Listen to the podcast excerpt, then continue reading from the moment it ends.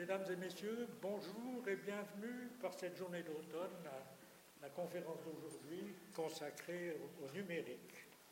C'est la deuxième conférence sur le thème du numérique. Vous vous souvenez peut-être qu'il y a 15 jours, on a eu une présentation sur euh, les statistiques euh, d'utilisation de, Wikipédia. Pardon euh, donc sur les statistiques d'utilisation de Wikipédia. Et aujourd'hui, nous avons M. Dufour qui va nous parler des problèmes que nous rencontrerons, et que nous rencontrons déjà en partie avec le numérique. Alors, permettez-moi une brève introduction. Euh, nous avons vécu, nous, les aînés, une époustouflante explosion du numérique. Et si je me réfère à ma propre expérience, dans les années 60, et, euh, assistant doctorant, j'ai utilisé à l'école polytechnique, qui était l'épule de l'époque, euh, un ordinateur considéré comme une machine puissante et qui occupait un espace considérable, aussi grand peut-être que cette scène, mais dont la puissance comparée aux machines d'aujourd'hui était misérable. Un ordinateur de table aujourd'hui est plus puissant que cette énorme machine.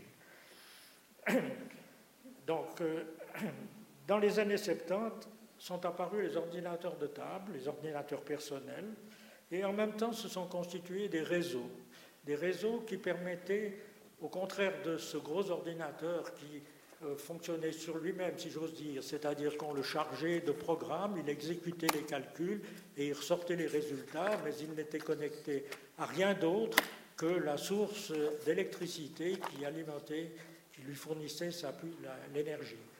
Euh, il n'y avait pas d'autres contacts. Alors que dans les années 70, eh bien, on commençait à se constituer des réseaux qui permettaient de connecter entre eux des ordinateurs, ordinateurs qui étaient branchés évidemment sur ce réseau. C'est à partir de là, dans les années 70, qu'on commençait à se produire, disons, on a commencé à utiliser les courriers électroniques entre gens qui étaient branchés sur un même réseau. C'est aussi dans ces années-là que dans les années 80 que se sont constitués des forums de discussion. Je me souviens en particulier d'un forum de discussion qui avait rassemblé un nombre considérable de physiciens au moment où une publication annonçait la fusion froide et c'était en fait une fausse, euh, information, c'était une erreur et, ce n'était pas un fait physique acceptable.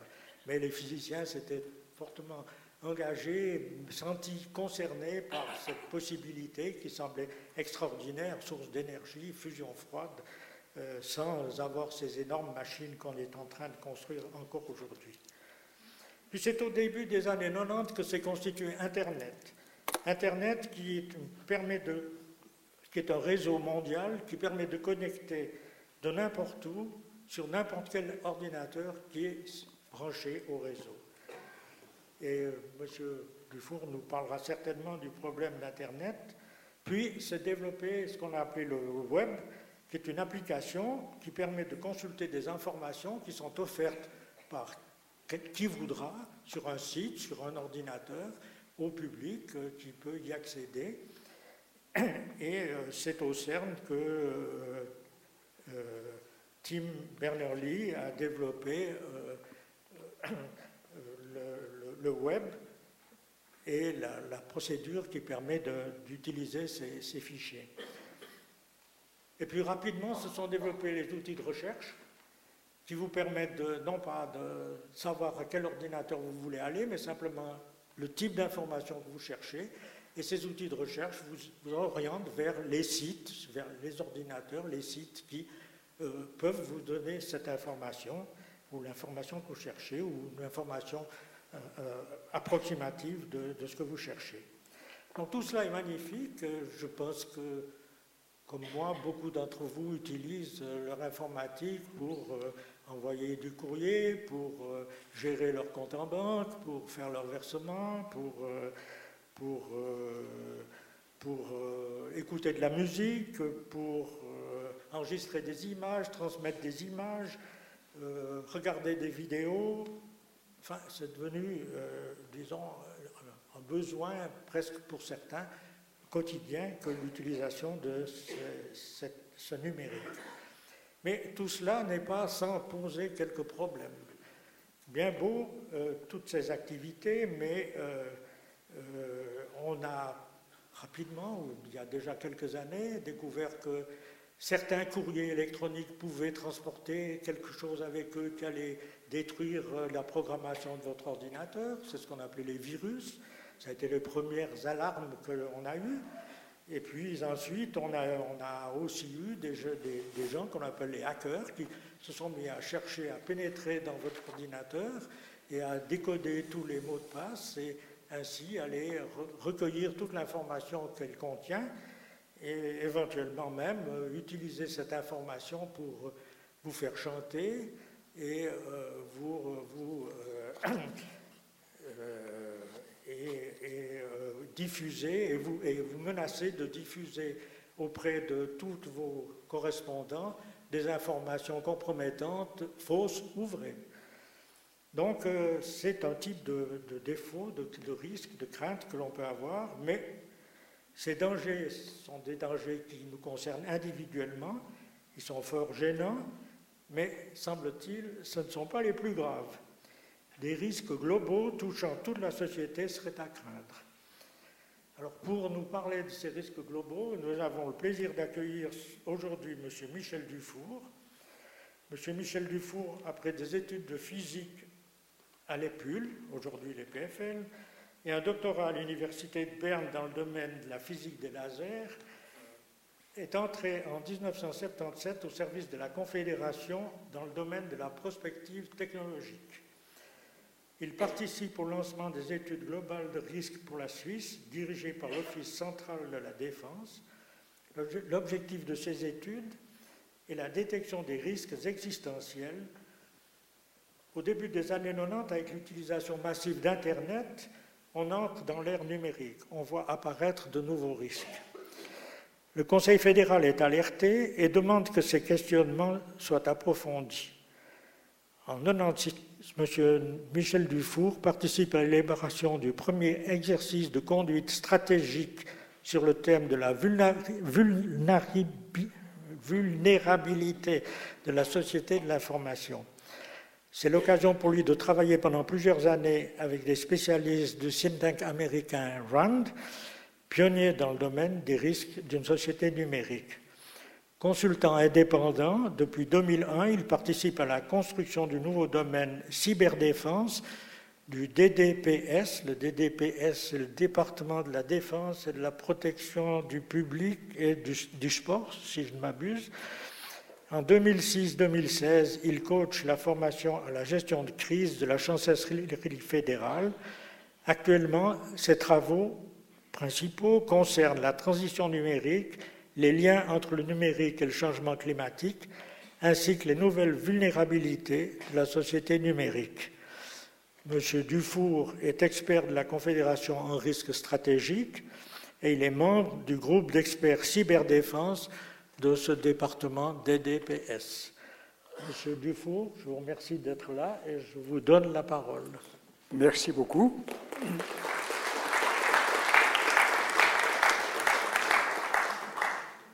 J'aimerais remercier le professeur Claude Joseph de son aimable mot d'introduction. Et je vais commencer en vous disant que chacun est conscient de l'urgence climatique. Vous avez peut-être été voté hier, je ne sais pas ce que vous avez voté, mais vous avez vu que Madame Greta Thunberg est la grande gagnante des élections d'hier. Vous le savez, le changement climatique est une bombe à retardement. Cette question, elle est à l'agenda politique depuis des années, elle reste importante. Ce dont on parle moins, c'est de l'urgence numérique. L'évolution dans le tout numérique, en effet, est aussi une bombe à retardement. Et mon objectif, c'est de vous dire ici pourquoi c'est une bombe à retardement. C'est moins évident que l'urgence climatique. Pour vous donner un exemple, voici une image qui vous montre une pierre en terre cuite qui a 4000 ans d'histoire, qui pourrait avoir une longévité de 10 000 ans, à gauche, et à droite, vous avez un DVD, un DVD dont la durée de vie est de 10 ans, peut-être de 20 ans. Et ça, ça me pose un problème parce que dans l'ère numérique, on numérise toute l'information alors qu'il n'existe encore aucun support durable pour l'information numérique. Je vais revenir sur cette question tout à l'heure. Quand on m'a proposé de participer à cette série de conférences sur le thème Le numérique, outil et danger, j'ai accepté. Pourquoi est-ce que j'ai accepté? Parce que je surveille ces questions depuis une vingtaine d'années pour le compte de la Confédération. Et comme l'a dit M. Joseph, je travaillais sur les risques existentiels dans les années 80 et puis dans les années 90, et puis tout à coup on a vu venir le numérique. Quand on faisait ces études euh,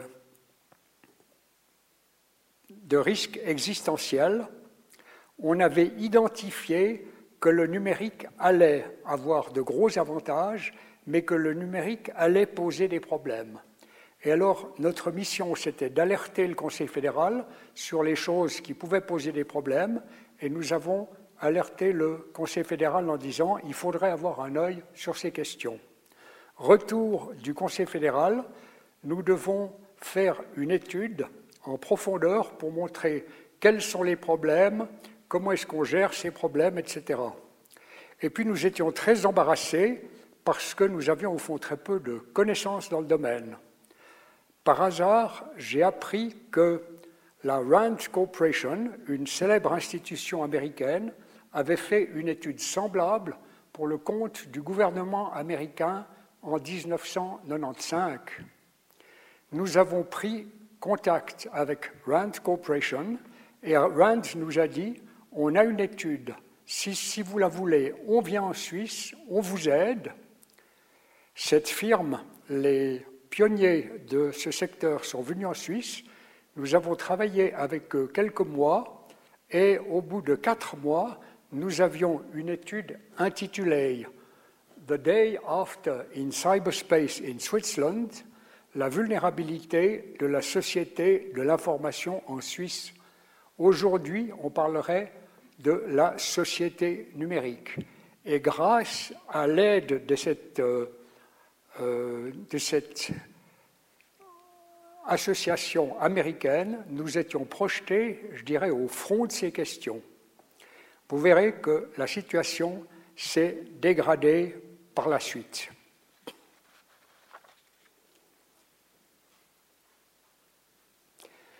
Je reviens à la perte de mémoire. Et comme je vous l'ai dit, il me semble que pour une société, c'est inquiétant. C'est inquiétant de penser qu'on numérise toute l'information, on met tout dans des serveurs. Aujourd'hui, c'est plus des DVD, c'est des serveurs.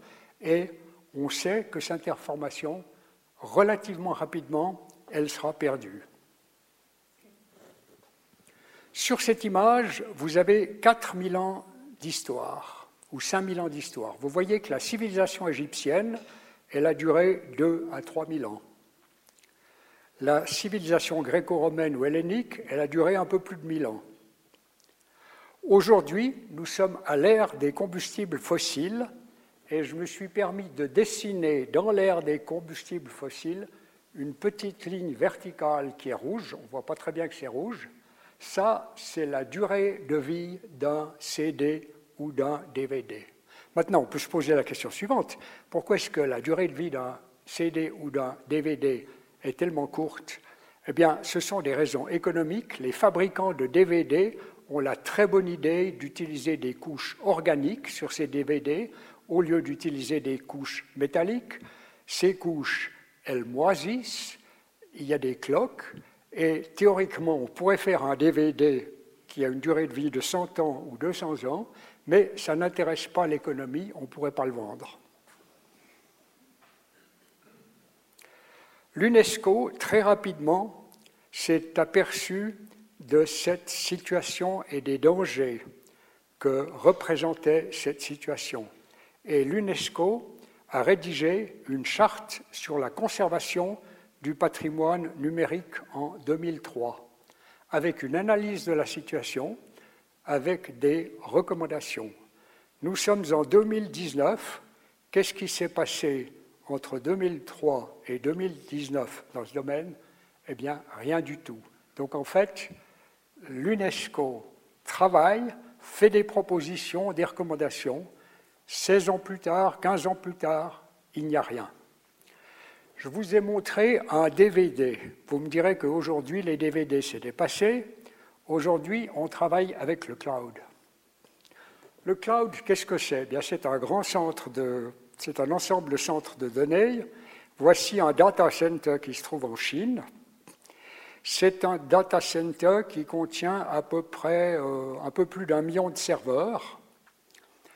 Il faut énormément d'énergie pour refroidir ce data center. Je vais revenir à ce point dans un moment. C'est extrêmement vulnérable. Les données que vous avez là-bas, n'importe qui qui sait où est le bouton peut les effacer. Euh, comme c'est en Chine et que la Chine est très intéressée à faire un petit peu d'espionnage économique, nos entreprises qui mettent leurs données en Chine, ben, il n'y a aucune garantie de sécurité. Donc je dirais, le cloud, c'est beau, c'est une belle solution, c'est simple, mais ça ne résout rien. Voici l'intérieur d'un couloir de ce data center. Vous avez des serveurs et des serveurs et des serveurs. Je vous ai dit qu'il y en avait à peu près un million, un peu plus d'un million dans ce data center. Eh bien, il faut se dire que ces serveurs, ils ont une durée de vie qui n'est pas très longue, ce qui veut dire qu'au bout de quelques années, il faut recopier tout ce qui est sur un serveur sur un nouveau serveur. Le vieux serveur, qu'est-ce qu'on fait? On le liquide ou on l'envoie en Afrique. Et je dirais là, à mon sens, il y a un problème. Et malgré tout ça, chez nous, on continue la fuite en avant dans le tout numérique. Un bel exemple. L'EPFL est en train de travailler sur un projet magnifique qui s'appelle Venice Time Machine. C'est magnifique, on va apprendre beaucoup de choses sur la ville, sur l'histoire de la ville de Venise, mais je vous rappelle qu'on devra faire migrer perpétuellement toutes les données d'un serveur sur un autre. Je vais de Venise jusqu'à Rome. À Rome, il y a un grand projet. La bibliothèque Vaticane va être numérisée. Et on va numériser des manuscrits illuminés qui durent 1000 ans, 1500 ans, comme l'exemple que je vous montre ici. Plus près de chez nous, et je trouve cet exemple intéressant. On inaugurait le mois dernier le centre de recherche et d'archivage de la Cinémathèque suisse à Ponta. On a là-bas le projet de numériser à peu près 80 000 films et le directeur actuel a eu l'honnêteté de dire que c'est non pas pour les archiver, mais pour pouvoir les visionner plus confortablement. En effet, on sait très bien que quand on numérise une pellicule, la durée de vie du film numérisé est beaucoup plus courte que la durée de vie de la pellicule.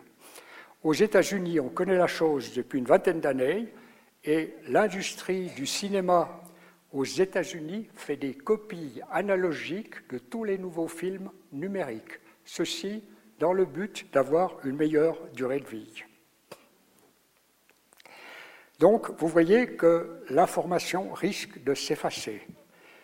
Ce qui est un petit peu ennuyeux, c'est l'aurore boréale. Qu'est-ce que c'est qu'une aurore boréale? C'est magnifique. À quoi est due une aurore boréale?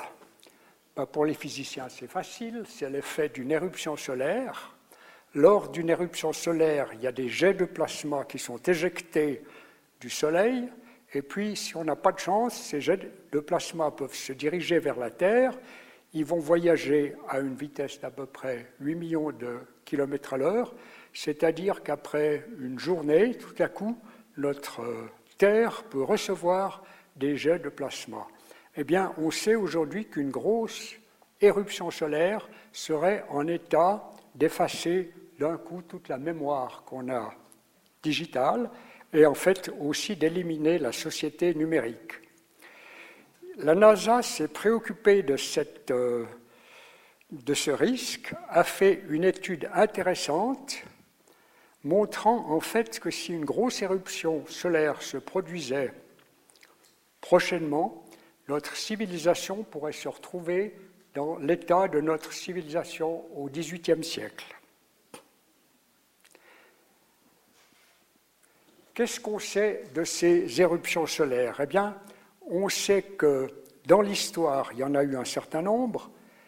Je crois que je mentionne ici l'événement de 1859.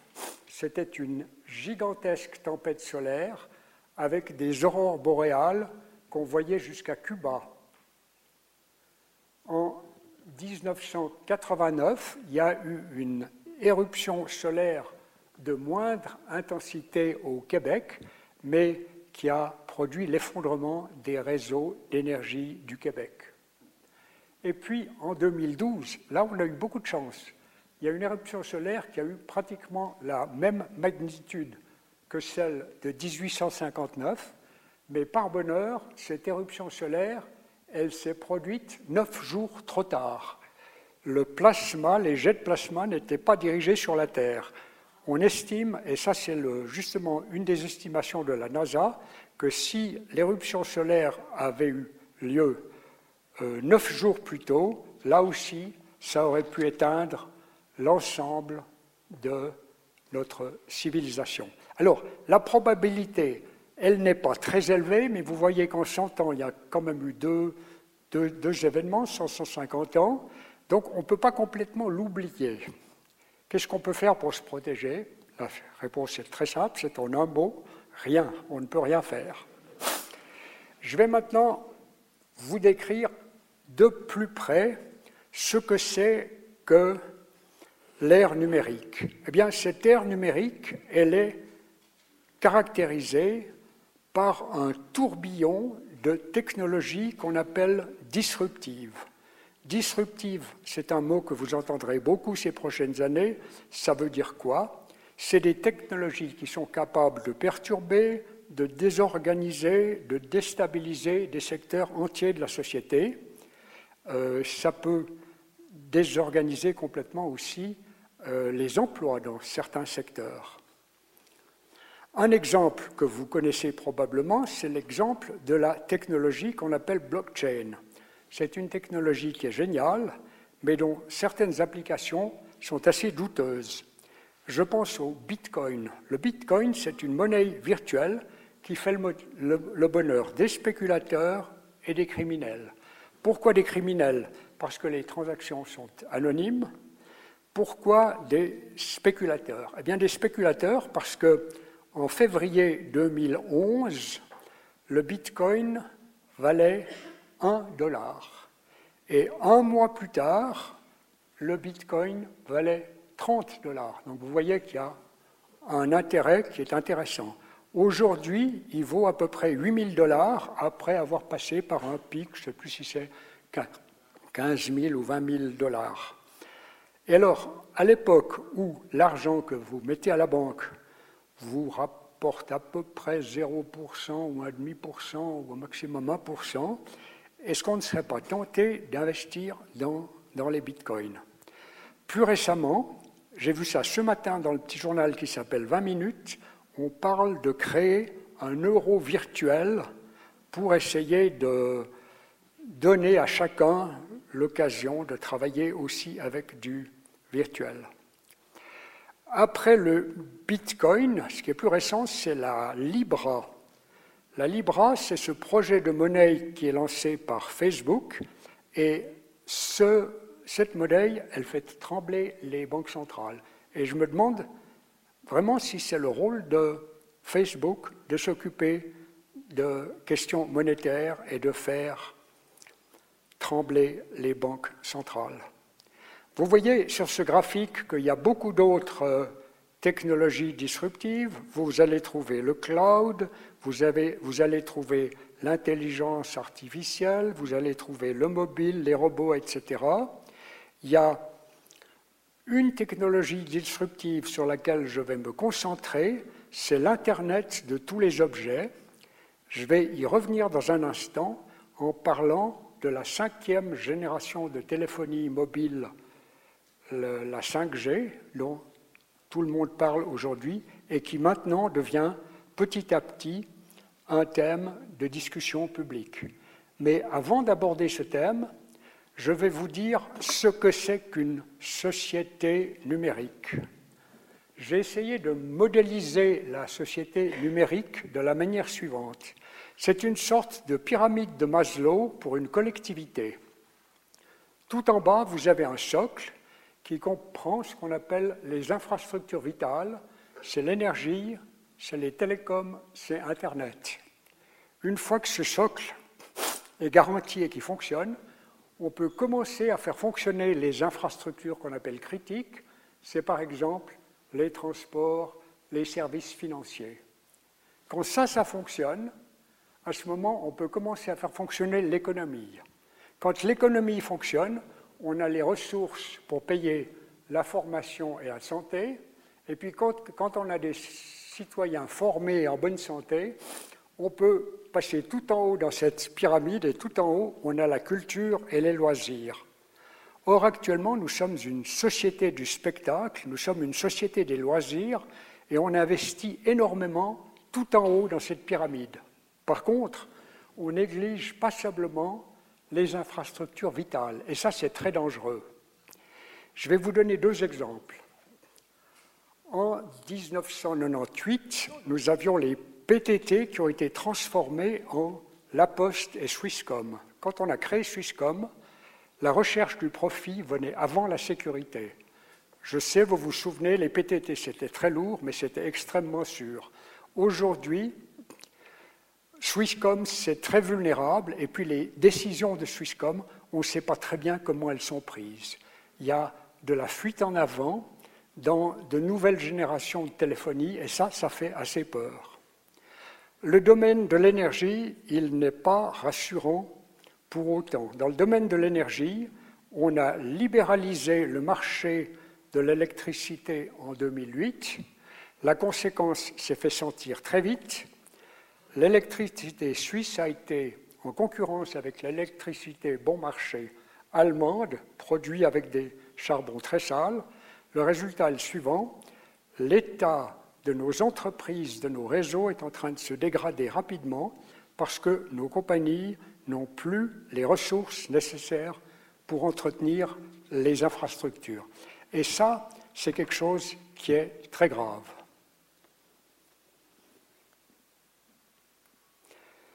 La fuite en avant dans la complexité. Parlons un peu maintenant de cette 5G, cette cinquième génération de téléphonie mobile. Ça devient un débat de société avant tout à cause des effets possibles sur la santé. Mais en fait, la 5G est beaucoup plus dangereuse parce qu'elle ouvre la voie à ce qu'on appelle l'hyperconnectivité, à l'Internet de tous les objets.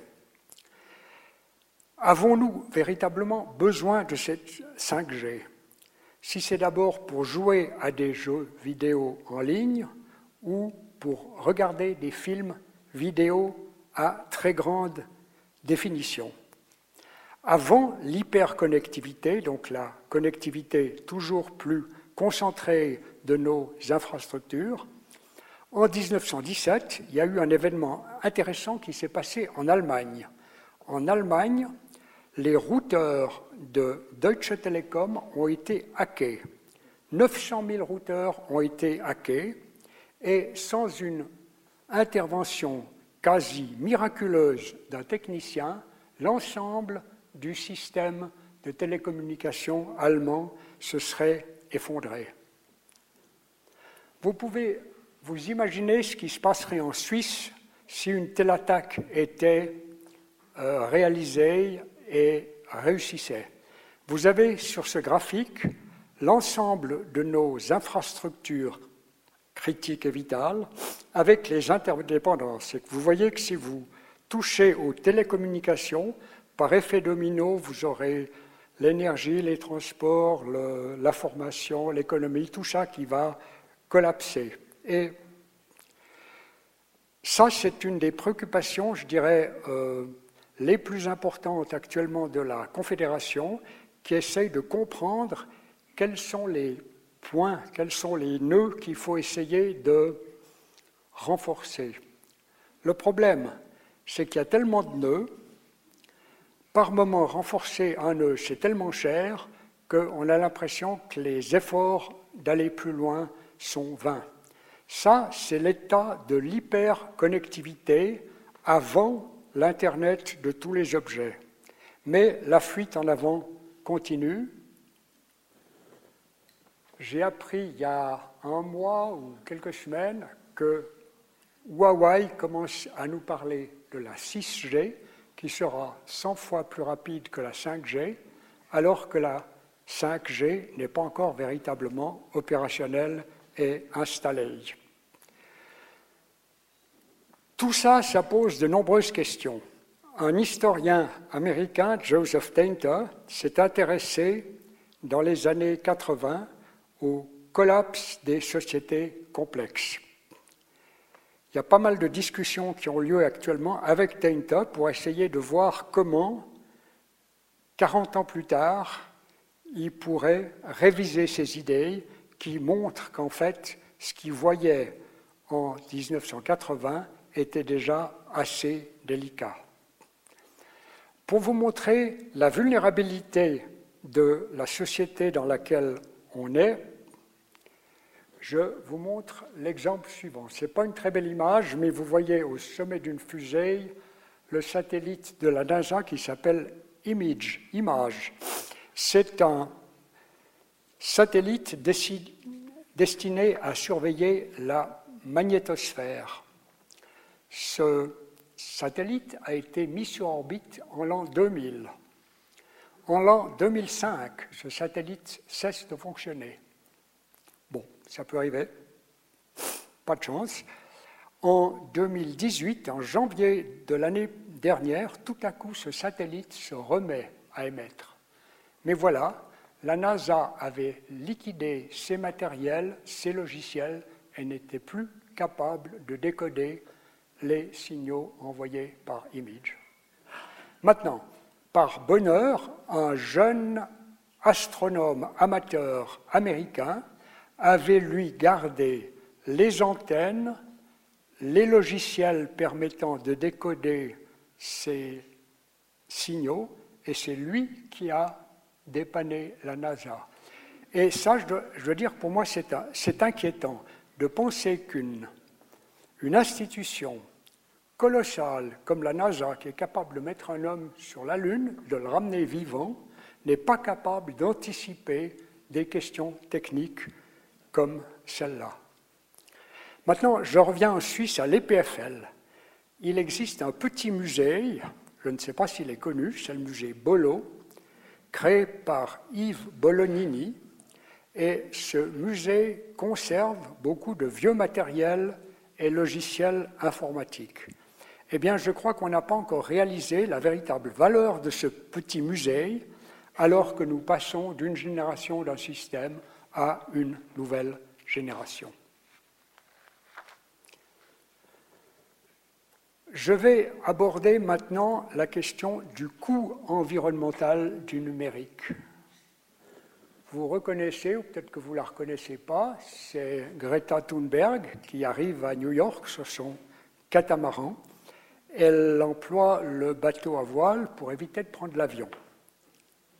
Alors, je ne sais pas si elle est au courant, mais on constate qu'aujourd'hui, en 2019, le numérique consomme autant que l'ensemble du trafic aérien mondial. Mais ce qui me préoccupe, c'est surtout la croissance de cette courbe la croissance du numérique, c'est actuellement 15% par année. Ça veut dire que tous les 5 ans, la quantité d'énergie consommée par le numérique va doubler. Donc en 2025, ce sera deux fois l'équivalent du transport aérien. En 2030, ce sera quatre fois l'équivalent du trafic aérien. Maintenant, qu'est-ce qu'on fait de toute cette énergie dans le numérique? Ben, C'est facile. Il y en a un tiers, 30%, qui va dans les terminaux. Les utilisateurs utilisent des tablettes, des ordinateurs, des mobiles, des imprimantes. Ça, ça mange 30% de l'énergie. Le 30% suivant, eh bien, c'est les centres de calcul, c'est ces data centers, ce cloud dont je vous parlais tout à l'heure. Et dans ces data centers, la moitié de l'énergie est consacrée simplement au refroidissement de ces serveurs. Et puis, le 40% restant, eh c'est tout simplement euh, la consommation des réseaux. Il faut bien transférer l'information de l'utilisateur au cloud ou rechercher l'information du cloud pour l'amener à l'utilisateur. Alors vous voyez un petit peu, je dirais, la situation.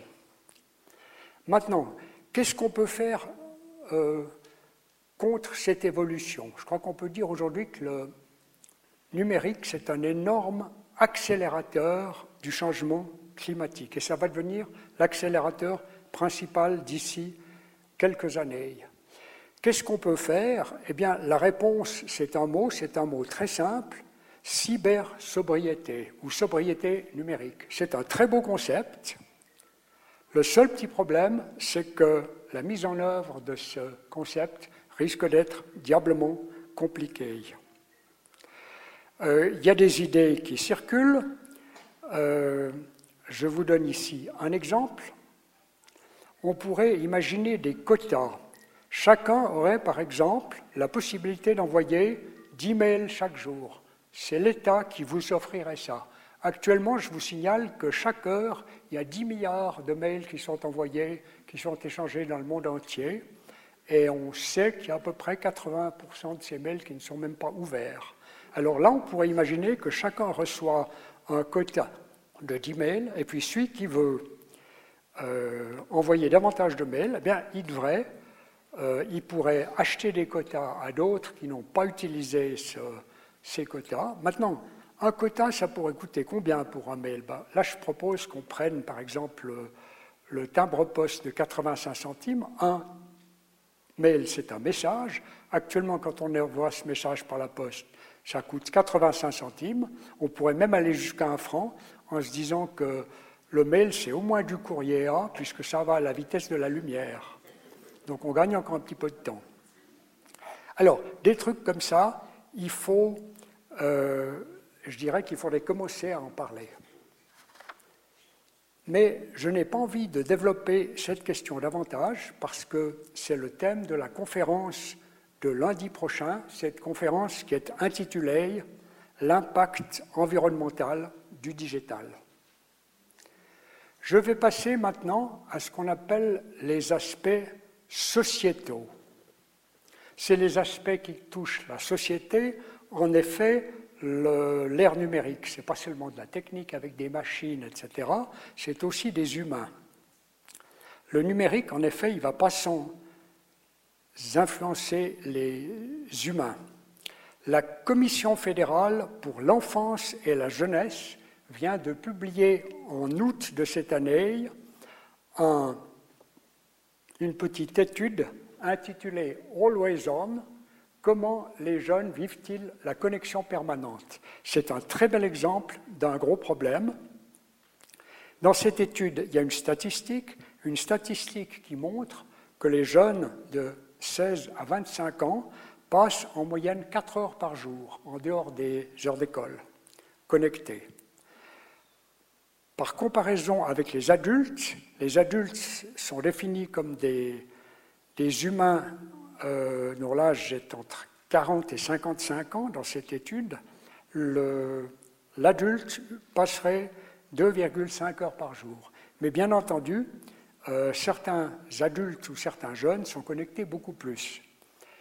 Euh, on nous a cité le cas de jeunes qui reçoivent une centaine ou parfois plusieurs centaines de mails par jour, et les réseaux sociaux dont ils font partie les obligent à lire tous leurs mails s'ils ne veulent pas être pénalisés. Donc là, il y a quelque chose à faire. J'ai rencontré récemment un Français, M. Philippe Biwix, qui est l'auteur d'une étude intéressante intitulée Le désastre de l'école numérique, plaidoyer pour une école sans écran.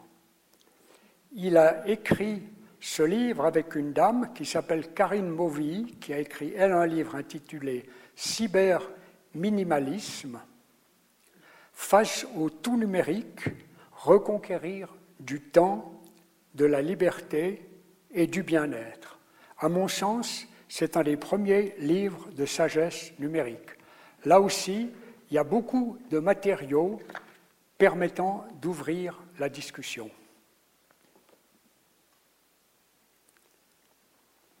Après tout ce que je vous ai raconté sur les risques, la question c'est où allons-nous? Quelle est l'urgence numérique? C'est évidemment la question, je dirais, la plus intéressante. Et pour aborder cette question, où est-ce qu'on va? Voici un graphique. Sur ce graphique, vous avez tout à gauche les pessimistes extrêmes. Ces pessimistes extrêmes prétendent que l'effondrement pourrait se produire dans la prochaine décennie. Parmi ces pessimistes, il y a une association française, Adrastia, et font partie de Adrastia des gens qui ne sont pas du tout des illuminés. J'ai eu l'occasion de rencontrer ces gens à plusieurs reprises et ces gens actuellement organisent des colloques à l'EPFL et à l'UNIL. C'est des cours qui sont très suivis. Alors, quand vous vous intéressez à ces cours, vous voyez qu'il y a pratiquement que des étudiants. Les professeurs, eux, ça ne les intéresse pas. Probablement que les professeurs, eux, font partie de l'autre extrême, les optimistes extrêmes, ces optimistes qui disent que la technique et le numérique vont résoudre tous les problèmes.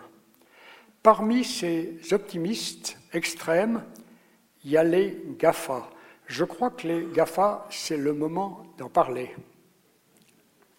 Ça, c'est la couverture de Bilance au début de l'année passée, 2018. Stopped, disait Ménor, arrêter ces messieurs. Et quand on lit ce document, eh bien, je dirais qu'on voit la véritable dimension de ces GAFA. Nous sommes aujourd'hui pilotés, nous sommes menés par le bout du nez par ces GAFA qui ont avant tout des intérêts économiques, qui veulent se mêler d'éthique, mais je crois que d'éthique, ils n'en ont pas beaucoup, c'est avant tout des profit organizations, et je les appelle les cavaliers de l'Apocalypse. Vous voyez sur cette image qu'il y a quatre cavaliers. Or, en fait, les GAFA, il y en a quatre, Google, Apple, Facebook, Amazon, mais il me semble qu'il y a un, acteur important qui manque, c'est Microsoft. Je ne sais pas comment Microsoft a fait pour rester dans l'ombre, alors que Microsoft, en fait, c'est le troisième de ces grosses pointures. Aujourd'hui, ces GAFAM, ce sont l'un des moteurs de la fuite en avant dans laquelle nous sommes, cette fuite en avant vers le tout numérique. Ces GAFAM, c'est eux qui pilotent l'évolution. Et puis il y a beaucoup d'États comme la Suisse qui se laissent piloter aussi par eux ou qui sont hypnotisés sans réfléchir aux conséquences. Voici la couverture d'un document officiel, Stratégie suisse numérique. Cette stratégie a été publiée par la Confédération en 2018. C'est un monument. On nous montre, l'ensemble des perspectives, là où il faut aller. C'est 20 pages, c'est magnifique et il n'y a pas un mot sur les risques. Et je me dis, est-ce que c'est vraiment là le travail de la Confédération, euh, je dirais, de nous flanquer de la poudre aux yeux, pourquoi est-ce qu'on n'aborde pas les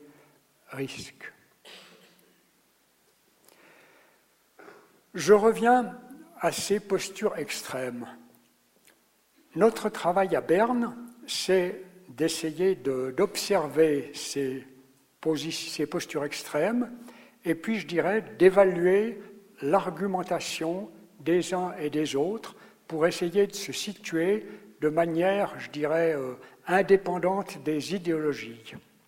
Nous sommes partis du milieu de ce graphique et puis on voit actuellement qu'il y a une certaine tendance à l'évolution à se diriger vers la gauche. Il y a plus de mauvaises surprises que de bonnes surprises. La position des GAFAM, elle n'est pas crédible. La position d'Adrastia, elle est très pessimiste. Et alors se pose la question, qu'est-ce qu'on peut faire pour éviter que ce curseur n'aille trop à gauche? Eh bien, la première chose, c'est de réfléchir. On voit qu'en Suisse, nous nous comportons comme des poules qui ont perdu la tête. Et lancer je dirais, honnêtement une réflexion, ce serait quelque chose de très utile. Ensuite, qu'est-ce qu'on doit faire? On doit se libérer de ce joug des GAFAM. Ce n'est pas à eux de définir notre avenir, alors que nous savons très bien que leur objectif premier, à court terme, c'est le profit. J'ai mentionné le risque de perte de mémoire. À court terme, bah, la chose pour vous, c'est de conserver toutes vos données chez vous. Pourquoi est-ce qu'on place ça à l'étranger? Et puis à plus long terme, ce serait d'essayer de résoudre ce problème qui nous poursuit, essayer de créer des supports durables, si possible, qui ne consomment pas trop d'énergie, mais on voit qu'actuellement, la volonté politique de faire ça, elle est très faible. La fuite en avant dans la complexité est la 5G. J'ai mentionné la chose tout à l'heure. On devrait pouvoir essayer de freiner ou de stopper cette fuite en avant et puis surtout d'ouvrir le débat. Le Swisscom Sunrise nous dit toujours si on ne se lance pas dans la 5G, on va rater le tournant du numérique. Mais ce tournant du numérique, il va nous emmener où? C'est ça qu'il faut discuter. Sur le plan des infrastructures, je vous ai parlé de l'énergie et des télécommunications. Là, je crois qu'on doit absolument se concentrer sur les infrastructures vitales et le top management de SwissGrid et d'autres compagnies. Ce top management nous dit, je, je dirais de façon régulière, tout est sous contrôle. Ça, c'est le mot de l'étage des directeurs qui n'ont pas envie d'avoir de soucis. Je les comprends, ils n'ont pas de ressources. Donc, c'est un problème global, trouver des ressources, mettre des priorités. Actuellement, chez beaucoup de décideurs, nous voyons que la stratégie, c'est une bonne stratégie, c'est de mettre la tête dans le sable. Si vous mettez la tête dans le sable, avec un peu de chance, dans les 5, 10 ou 15 prochaines années, il ne se passera rien. Et puis vous serez peut-être déjà à la retraite si vous êtes directeur. Sur le plan sociétal, je vous l'ai dit, c'est s'intéresser aux problèmes qu'entraîne la connexion permanente. C'est un problème parmi beaucoup d'autres, non seulement pour les jeunes, mais aussi pour les adultes. Pour les jeunes, la question que je trouverais intéressante, c'est combien de numérique pour les enfants, puis surtout à partir de quel âge. Je vais maintenant conclure. Vous avez vu que j'ai abordé beaucoup de questions différentes.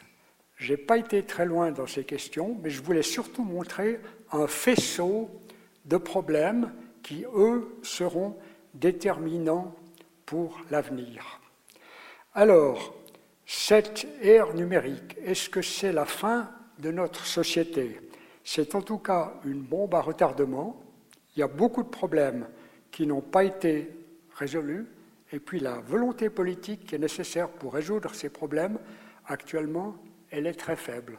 Je rappelle nos infrastructures vitales qui actuellement sont à leur limite. Et puis, je vous l'ai dit, mais je le répète, actuellement le numérique est un puissant accélérateur du changement climatique, mais la sobriété, la cybersobriété, sera probablement très difficile de à mettre en œuvre. Enfin, le numérique pose des problèmes sociétés. Que faire? Vaste programme, aurait répondu Charles de Gaulle. Eh bien, si Greta Thunberg avait été parmi nous cet après-midi, je me demande ce qu'elle aurait fait en entendant mon exposé. Est-ce qu'elle aurait continué à vivre avec la pancarte avec laquelle elle se promène maintenant depuis bientôt une année, ou bien est-ce qu'elle aurait reformulé sa pancarte ainsi Je crois que si elle avait formulé sa pancarte ainsi, j'aurais réussi ma présentation, mais si au contraire elle avait gardé sa pancarte, j'aurais beaucoup de travail à refaire mon petit blabla. Je vous remercie.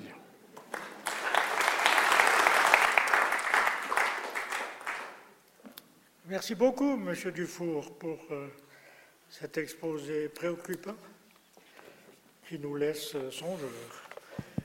Euh, J'imagine qu'il y a une masse de questions à vous poser. Alors j'en poserai peut-être une pour commencer. Est-ce qu'on peut imaginer un support d'information qui ne consomme pas d'énergie? Bien sûr. Numérique, hein, j'entends. Le, papier. le, papier. Donc euh, pendant des milliers d'années, on a des bibliothèques qui sont pleines de bouquins. Il n'y a pas besoin de beaucoup d'énergie euh, pour. Euh, et puis le papier, ça peut vivre assez longtemps. Un journal, ça, ça, tient non, bien. j'entends numérique. Hein. Un numérique. Alors ça, c'est le problème qui est ouvert et c'est le problème qui n'intéresse personne. Et c'est ça qui m'inquiète. Pourquoi, au fond, est-ce qu'on file en avant dans le Venice Time Machine que le Vatican numérise, mais au fond, qu'il n'y a pas des chercheurs qui se disent ce problème, on devrait maintenant s'y attaquer C'est un problème intéressant. Il y a certainement des, des solutions. On a parlé de l'ADN mais j'ai de la peine à croire à l'ADN. L'ADN a une durée de vie qui est très longue, et puis on peut mettre énormément d'informations sur l'ADN. Mais si vous devez aller dans un laboratoire de biochimie pour lire l'ADN, je préfère rester chez moi. Bien, bon, merci. Alors, question Oui, oui j'aimerais vous poser la question suivante. Vous nous avez dit, si j'ai bien compris, que vous travaillez dans ce domaine depuis une vingtaine d'années quels ont été les succès que vous avez obtenus? Alors, c'est une très bonne question parce que ce succès, ce succès, c'est beaucoup des insuccès. On a travaillé à beaucoup, beaucoup de rapports. Voilà le, le profil des risques de la, de la Suisse. On, travaille, on, a travaillé huit ans à ce, à ce document avec beaucoup de ressources, avec beaucoup d'experts.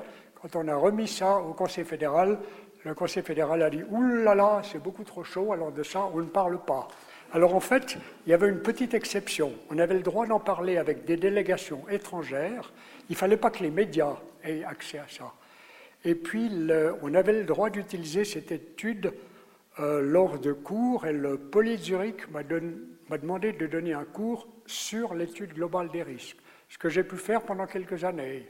Mais j'ai constaté que ceux qui assistaient à ces cours, ce n'étaient pas du tout des étudiants, c'était des chefs d'entreprise, c'était eux que ça intéressait. Puis à ce sujet, je peux vous raconter encore une anecdote que je trouve très intéressante. Dans ce rapport, on fait l'inventaire des risques, et entre autres les risques existentiels, ceux qui peuvent faire que la Suisse s'effondre. On, décrit l'amplitude de risque, on décrit la probabilité, et puis un bureau d'ingénieurs euh, auquel on avait confié des chapitres m'a dit, mais nous, on a des tas de bases légales. Est-ce que ça vous intéresserait? Vous croyez qu'on pourrait les rajouter? Et puis naïvement, je me suis dit, bah oui, pourquoi pas, on va mettre ça dans le rapport. Et alors, il y a toute une partie du rapport qui est intitulée Rechtsgrundlagen und Zuständigkeiten, base légale et puis responsabilité. Et puis c'est là que j'ai compris que ce rapport, c'était de la dynamite. Parce que les gens qui risquent ce rapport, tout à coup, ils se disent, Ouh là là, est-ce que je suis dedans? Qu'est-ce que j'ai fait? Est-ce que, est que je vais finir en tôle? Donc il y a beaucoup de résultats, mais dans l'ensemble, la philosophie actuelle, c'est la tête dans le sable. Jusqu'à maintenant, il y a, tout s'est bien passé, ça va continuer, dormez bien, vous occupez surtout pas de ça. Parce que prendre des mesures, c'est gênant. Dans beaucoup d'offices, les mesures qu'on recommande, c'est, ça, ça, dérange, ça donne du travail. C'est peut-être ça qui, déjà qui dérange le plus, et puis ça peut coûter très cher. Une autre question? Oui, je vous, je vous, remercie de votre exposé qui fait frémir. Euh, j'aimerais savoir ce que vous pensez euh, du rapport du New York Times sur les GAFA, puisque vous avez fait allusion à ces mystérieux personnages. Et euh, avec peut-être cette précision, je sais que dans certains milieux bancaires, mais je précise dans certains, on dit qu'ils vont s'effondrer d'ici cinq ans. Alors, vous m'apprenez qu'il y a un rapport du New York Times sur les GAFA que je ne connais pas, c'est récent. Euh, oui, qui a été traduit en français euh, par l'école polytechnique, les éditions de l'école polytechnique fédérale. Alors, je ne ah connais pas l'existence de ce rapport. J'ai lu l'introduction qui m'a fait frémir. frémir pourquoi? Parce que le langage pour en parler était un langage religieux. Et quand vous avez fait allusion au, cavalier de l'Apocalypse, je me suis dit, est-ce que, au fond, maintenant, on appréhende, au fond, tout ce domaine dans, ce type de langage pour en montrer la spécificité ou l'impossibilité vraiment de le décrypter? Ce sont des acteurs très puissants, et puis ce qui me frappe, c'est le manque de réflexion au niveau de la société. On se laisse piloter, on se laisse guider par ces, par ces géants et même la Confédération, elle est comme hypnotisée. Je peux vous donner peut-être deux exemples que je trouve intéressants. Nous avons vécu en 2017 la première journée du digital. Le Temps a publié cette brochure intitulée Suisse 4.0. Dans ces 100 pages, il n'y a pratiquement rien sur les risques et les dangers. Par contre, cette année, il y a un nouveau numéro qui a paru, et là, il y a un progrès. Suisse 4.0, la numérisation amène avec elle de grands défis et des questions nouvelles. Nous avons cherché les réponses. Donc le débat commence à s'ouvrir. Mais ça me paraît très tard. Mais ça, c'est un très bon signe. Il me semble que c'est un petit signe qui va dans la bonne direction, alors que le rapport que je vous ai montré tout à l'heure, stratégie suisse numérique, passe pratiquement les risques sous silence. Donc il y a quelque chose qui va dans la bonne direction. C'est un début.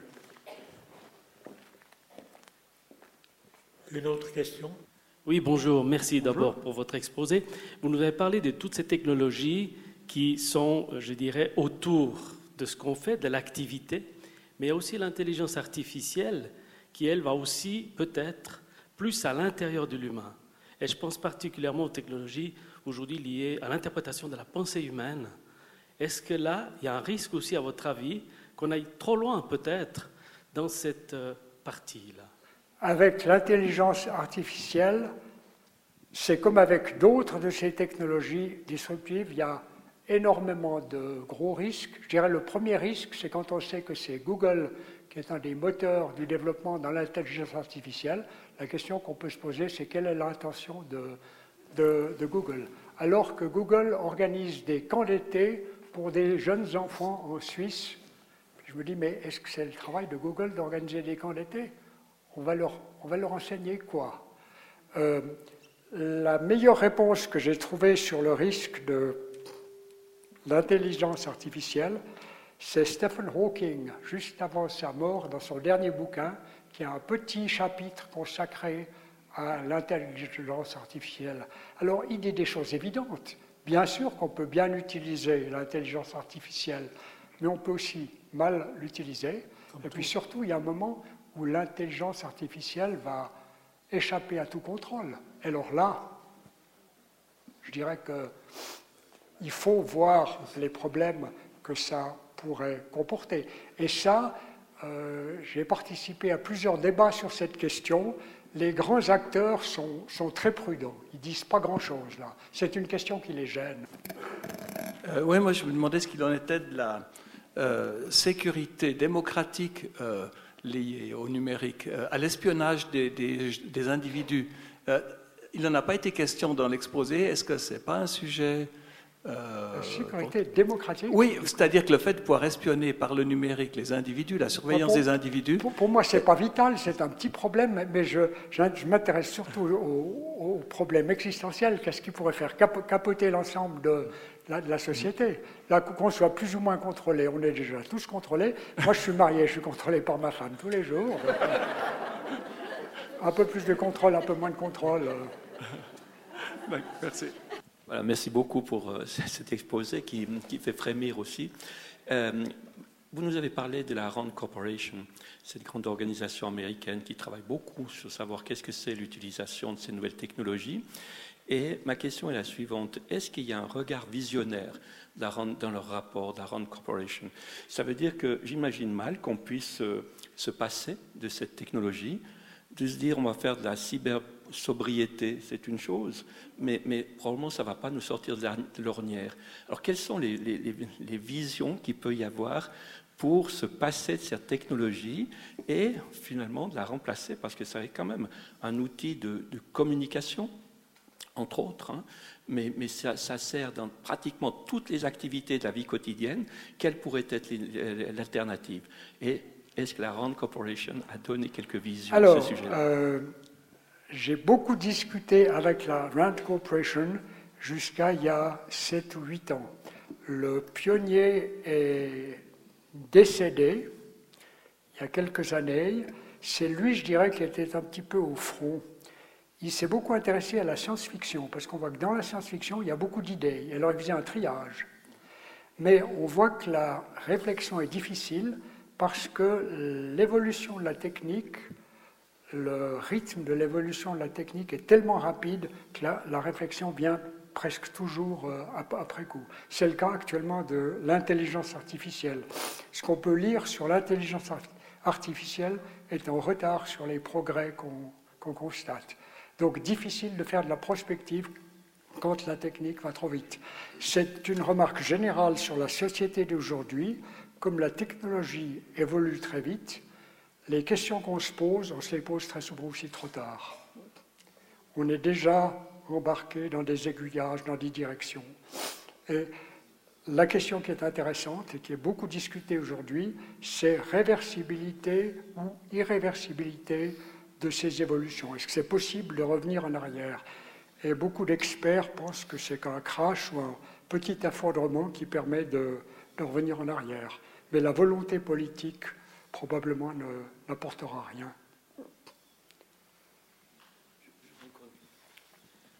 J'ai encore une deuxième question parce qu'on parle beaucoup de, oh, je vais vous donner tout de suite le micro, on parle beaucoup de, numérique, la fracture numérique, de se dire mais est-ce que pour le, futur, notamment pour les seniors, qu'est-ce qui va se passer s'ils ne sont pas capables de maîtriser ces nouvelles technologies?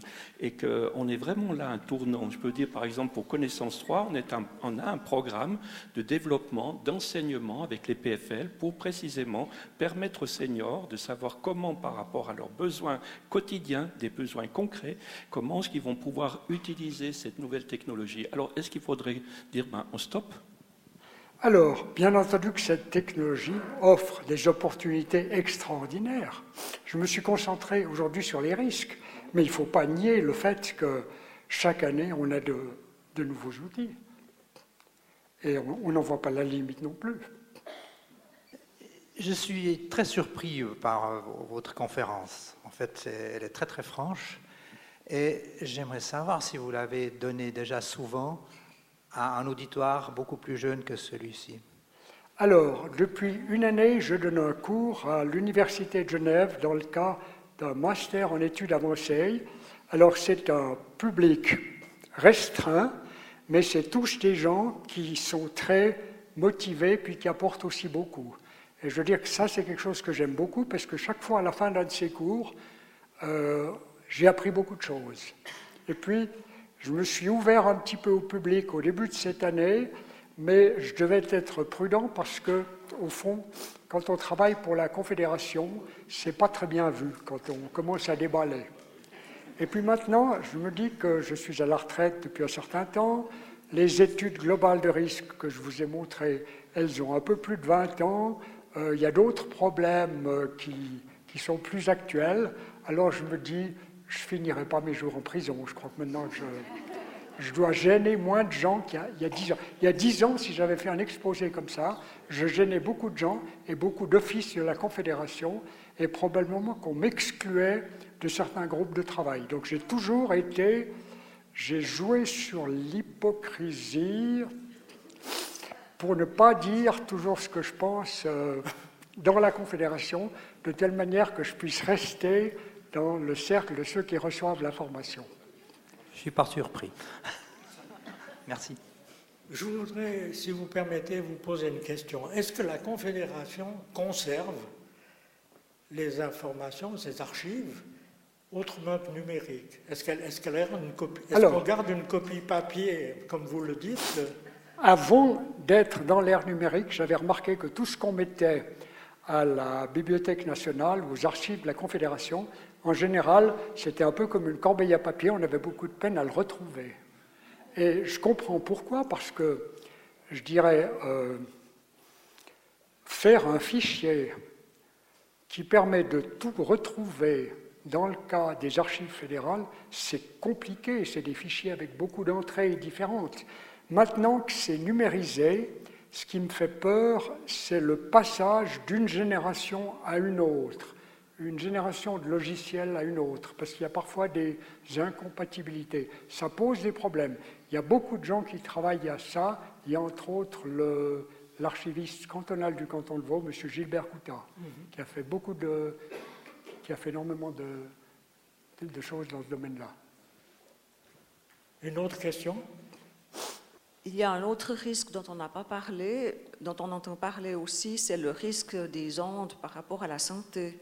On en entend nouveau plus parler à, propos de la 5G, mais il y a les, routeurs, il y a, il y a les, les, Bluetooth, il y a beaucoup d'émetteurs de, d'ondes actuellement. Qu'est-ce qu'on peut en dire là Alors, nous vivons dans un Nous vivons dans un monde qui est complètement saturé d'ondes. Alors, quelques ondes de plus ou de moins. J'ai l'impression que les électrosensibles, il ne doit pas y en avoir beaucoup dans cette salle parce que il serait déjà, il déjà reparti chez eux. Moi, j'ai l'impression que c'est des, des, problèmes importants, mais ce pas ceux-là qui vont modifier l'avenir de la... la ce pas ceux qui vont compromettre l'avenir de la société. Ça va toucher des individus, peut-être beaucoup d'individus, puis ma foi, ces individus, s'ils ne supportent pas ces ondes, ils vont dans la forêt noire, dans le sud de l'Allemagne, où il y a, je crois, ce qu'on appelle des zones blanches, des zones où il y a un petit peu moins d'ondes, de, puis ils vont passer 15 jours là, puis ils se sentent un peu, ils sont un peu mieux. Ils n'ont pas leur place dans notre société, il y a trop de, de Wi-Fi, d'émetteurs de, de, toutes sortes. Mais ce n'est pas, pas des problèmes qui peuvent faire, euh, je dirais, chavirer la société, ça touche les individus. Merci, j'aurais une deuxième question. Vous venez de parler de ce qui touche les individus. Alors, quand on voit les, les derniers tests, on a vu ce qui s'est passé dernièrement au CHU en France, où nous avons quelqu'un qui est très tétraplégique et qui, en communiquant avec un exosquelette, il a sa pensée, est capable de bouger. Alors là, ça veut dire qu'on est dans la pure intrusion. On, entend aussi parler de l'humain augmenté. Alors, qu'est-ce qu'il en est? Est-ce que vous pouvez nous en dire un peu plus? Alors, je pense qu'il faut attendre 10 ans, 15 ans ou 20 ans, puis ouvrir son journal, voir un petit peu ce qui se passe, parce que je pense que là, on sera surpris du taux d'évolution. L'évolution, elle va très très vite. La question, c'est est-ce qu'on aura les moyens, puis surtout, est-ce que d'autres risques, comme le changement climatique, va nous laisser la liberté de nous occuper de ça? On sera peut-être coincé par d'autres choses. Et puis le changement climatique, je dirais qu'il va faire très mauvais ménage avec le numérique, parce que le numérique, présuppose une société stable où tout va bien, où il y a peu d'événements euh, perturbateurs. Le numérique, il a besoin d'électricité tout le temps, de télécommunications tout le temps, d'Internet tout le temps. Dès que vous avez des perturbations là, là-dedans, c'est l'ensemble du fonctionnement de la, société qui commence à être perturbée.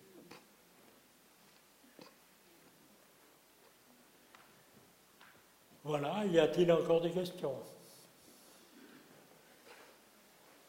Apparemment pas. Je ne vois pas de main qui se lève. Alors, si ce n'est pas le cas, je remercie encore euh, M. Dufour pour euh, nous avoir présenté sa conférence et je vous rappelle, comme il l'a d'ailleurs fait lui-même, que la semaine prochaine, nous avons une autre conférence sur la série du numérique, qui est l'impact environnemental du numérique, qui nous sera présentée par M. Christian Marchand. Et puis dans 15 jours, nous avons encore une conférence un peu sur le même sujet, mais qui concerne les fake news et davantage le rôle des journalistes sur les fake news. Mais je crois que les fake news, ça rejoint un peu aussi le problème du numérique. Si on pense, par exemple, à certains réseaux sociaux qui diffusent des informations ou qui rassemblent des gens avec sous, des, sous des motifs ou des leitmotifs qui sont peu souhaitables et peu recommandables. Donc, euh, euh, voilà, donc je vous rappelle ces conférences et je remercie encore M. Dufour.